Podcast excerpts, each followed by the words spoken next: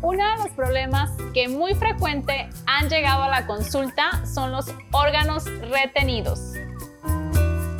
¿Qué es esto? Un diente retenido es un diente que ya pasó su tiempo de erupción y se quedó dentro del hueso. ¿Cómo puedo identificar si mi hijo tiene un diente retenido?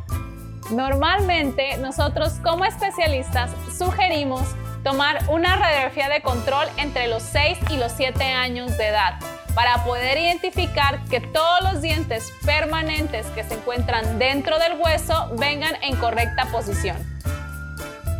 Para poder resolver este problema, el cirujano tiene que hacer un abordaje colocando un botón o un bracket para poder llevarlo a su posición ideal. Este tipo de tratamientos llevan un par de meses, ya que los movimientos tienen que ser lentos y constantes.